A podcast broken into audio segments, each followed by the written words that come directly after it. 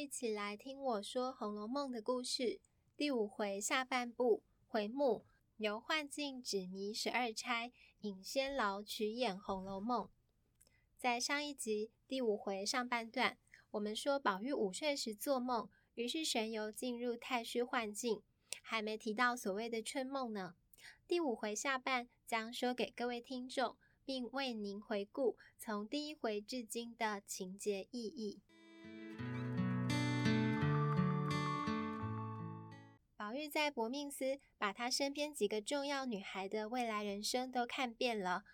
我们再透露几个例子：宝玉的大姐姐贾元春已进后宫，未来贵不可言。但这里属于她的言辞，最后却提到不太好的结局。而属于她三妹妹探春的图文暗示，是图画上有两个人在放风筝，在一片大海上有一艘大船，船上有一名女子正在掩面哭泣。后文写道：“才自精明，志自高，生于末世运偏消。”这到底都是些什么用意呢？至于性情跋扈的王熙凤，代表她的话是一只雌凤飞在一片冰面上。后文写：“凡鸟偏从末世来，都知爱慕此生才。一从二令三人慕，哭向金陵事更哀。”宝玉虽不解其意，但明显能感受个中有哀伤之情。别忘了，十二钗的簿册都隶属于薄命司，可见隐含这些女子未来都不免有家人薄命的遭遇。警幻仙姑知宝玉天性聪颖，久留在此，恐他泄露天机，遂替他掩上卷册，带往其他地方。宝玉恍恍惚惚，又随仙姑来到一处珠帘绣幕、雕梁画栋的建筑，四周有许多奇香异卉，其情景都是人间所无的梦幻美好。又从华丽建筑中走出好几位仙子，仙子们却对警幻仙姑埋怨道：“姐姐不说今日此时有绛珠妹子的生魂要来游玩吗？怎么引来这个浊物来污染我们清净女儿之地呢？”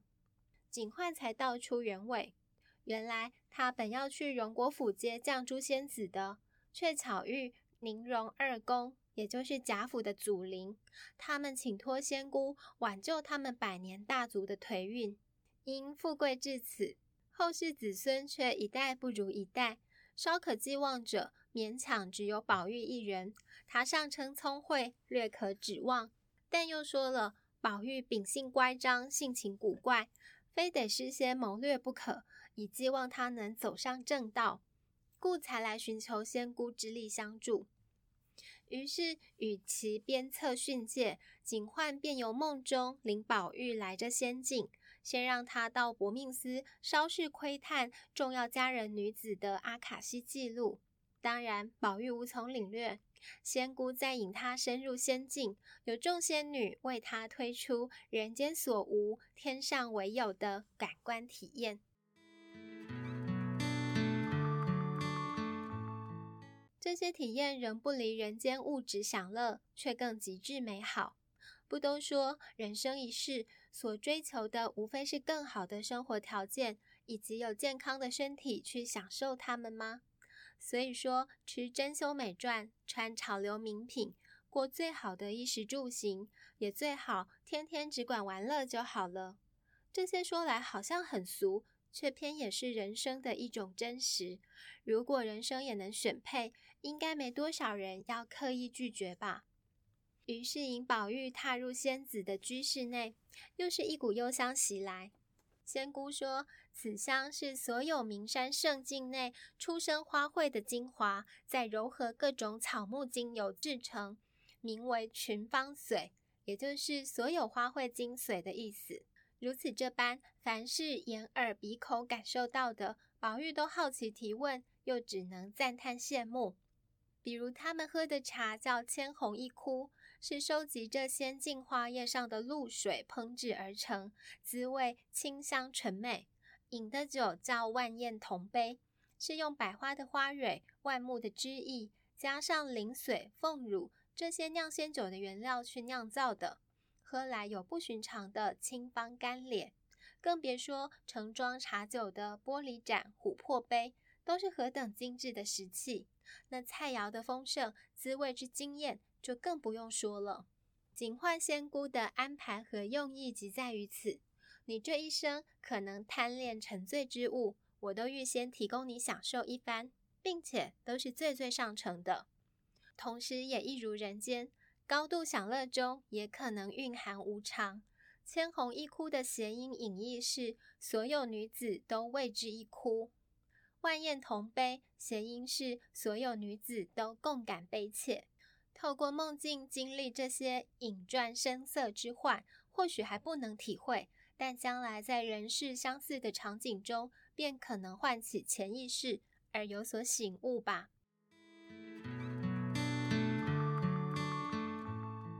吃喝尚且不足，必须音乐歌舞助兴。各个空灵绝美的仙子，如今走入乐团或扮成音乐剧中的各个行当角色，也如同在国家剧院欣赏表演。他们给宝玉递上词曲原稿。台上边就开始演奏唱将起来，所演的曲目叫《红楼梦十二支曲》。宝玉看那序曲中的曲词是这样写的：“开辟鸿蒙谁为情种，都只为风月情浓。奈何天伤怀日寂寥时，事浅于中。因此上演这悲金悼玉的《红楼梦》。”依曲词。果然，所演既是仙女们的新作品，也是宝玉在人间正要和身边众女子一起经历的一场红楼大梦。不过，此时宛如麻瓜的宝玉，那文字版的阿卡西记录既然看不懂，换成演唱版的，再高档也只是更催眠而已。哪怕有些段落说的还是他和林妹妹、宝姐姐之间的未来感情发展，他也浑无所觉。有一首《枉凝眉》，演绎的是宝玉和黛玉此生注解，内容是这样的：一个是阆苑仙葩，一个是美玉无瑕。若说没奇缘，今生偏又遇着他；若说有奇缘，如何心事终虚化？一个枉自嗟呀，一个空劳牵挂。一个是水中月，一个是镜中花。想眼中能有多少泪珠儿？怎经得秋流到冬尽，春流到夏？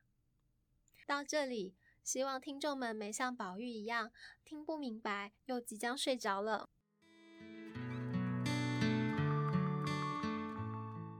警幻仙姑见宝玉竟越听越无趣，叹息痴儿竟尚未悟，于是决定奉上一个重口味的。这时，宝玉也说他不胜酒力，警幻顺时将他送到一个最精致的女子香闺之中。令人吃惊的是，香闺的主人就在床上等着宝玉。警幻说这是他的妹妹，名叫兼美，兼具二者之美的意思。细看她样貌妩媚动人，像是宝钗；又有风流袅娜之姿，像是黛玉。警幻接着发表一段议论。说，富贵之家有多少轻薄浪子，都以好色不淫或情而不淫做掩饰。实际上，好色即淫，知情更淫。男女间之所以有巫山云雨之欢，都是从悦其色到恋其情而有的发展。所以，宝玉怎么也没想到，警幻接下来的论断说：“所以我所爱惜的你呀、乃古今天下第一淫人也。”这话把宝玉吓得不轻，酒都醒了。他慌忙解释：“我知道自己懒于读书，每每遭父母训斥，如此已是不该。况我年纪尚小，断不敢干犯这一淫字。”警幻回他：“你所说的淫和我说的不同。如今世上所谓好淫者，可说只知肌肤相亲。多少男子巴不得天下美女皆供我片时享乐。”都是些皮肤烂淫的蠢物，然而你不同，像你这样天分中生成一段痴情，我称作意淫，是只能心会而不能口传的。这样的人足以成为女子的闺阁良友，却不合世道，不免遭人讪笑嘲谤。各位听众，我想这里警幻仙姑的意思是说，生而为人，自有情或欲的本能欲望，所谓食色性也。然而试想想，在男欢女爱中，却是情比欲更可能给人刻骨铭心的感受，更容易使人陷溺其中，难以超脱。再说了，身体欲望也会随着荷尔蒙分泌减少而转淡。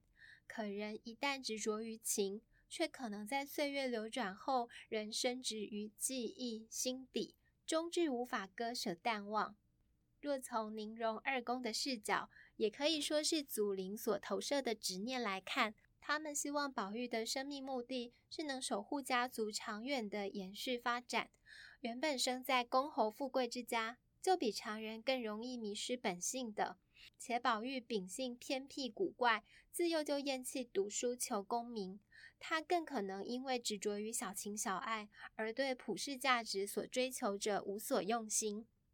警幻仙姑明白贾府二宫的用意，却说她不忍宝玉只为闺阁增光，既想扩大他的生命蓝图，也但愿宝玉不论走向何种生命目的，都不致情深执着，而能有所警醒。所以警幻才在仿佛无意间透露家族女子的未来，提示宝玉：若不扭转家族颓势，你只能睁眼看所爱的家人走向薄命的后路了。又供他感官享乐，以及现在说将兼美许配给他，让他在梦境中竟与世间不可得的美好女子共享一夜温存，借此传达：当你体验过最好的不过如此。人间又有什么能令你更为眷恋呢？于是太虚幻境转眼成了床子上的温柔乡。及至隔日，当宝玉与兼美还如胶似漆，又一同携手外出，却忽然走到一处荆棘遍地，又有虎狼包围之处，眼前只有一条黑色溪流，并无桥梁可过，只能寻摆渡者。正着急危险之际，警幻仙姑出现，说：“快修向前，速速回头要紧。”原来黑色溪流是深达万丈的迷津，想通过迷津，只有木筏可搭。掌舵者是木居士，撑篙者是挥士者，他们只渡有缘人。然而他们的名称合起来，不正是槁木死灰吗？警幻仙姑谨之再三，唯恐宝玉堕入深渊。这时，迷津内赫然冒出许多夜叉海鬼，要将岸边的宝玉拖拉下水。宝玉急得汗如雨下，失声喊出：“可卿救我！”忽然，宝玉从梦中醒来了，一旁看守宝玉的丫鬟都上来安抚他，别怕。不远处的秦氏听到宝玉梦中喊叫，甚感惊奇，因可卿正是秦氏的小名，可否的可，公卿贵族的卿。但这里从来没有人知道他的小名，宝玉是如何得知，还从梦中喊出来呢？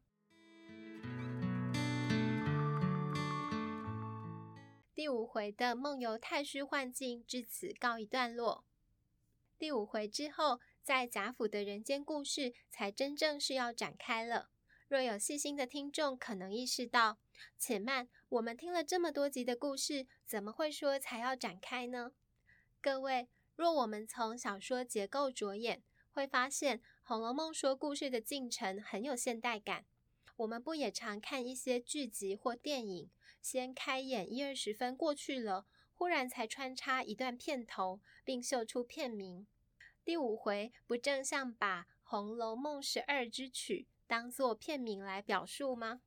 让我们回顾一下，从故事第一回由女娲补天神话架构故事的世界观，是故事最初也是最后交代石头的来历与回归。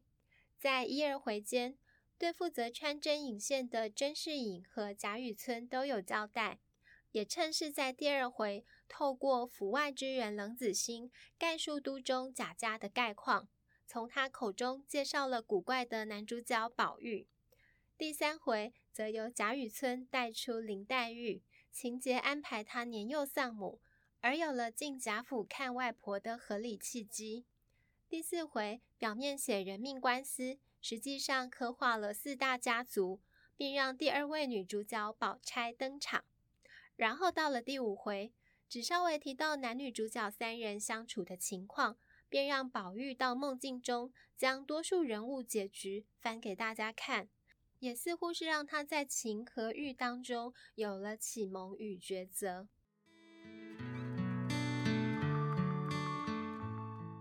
当发展故事的外围条件都廓清了，主角也各自就位，于是从第六回起，才真正落实的写贾府内部生活，更将要送进一位很有接地气的老太太刘姥姥。各位听众，若您有兴致去翻阅图书，不妨留意回目上也有一些安排巧思，比如接下来的六到十七八回，在情欲之间是比较倾向描写俗世欲望的；从十九到三十回，则是更倾向描写情的。回目间的跨度，约莫是《红楼梦》中很有意义的十二这个数字。这是说书人粗浅的观察，当然也可能有不同的解读喽。欲知后事，且待下回为您分解。谢谢收听。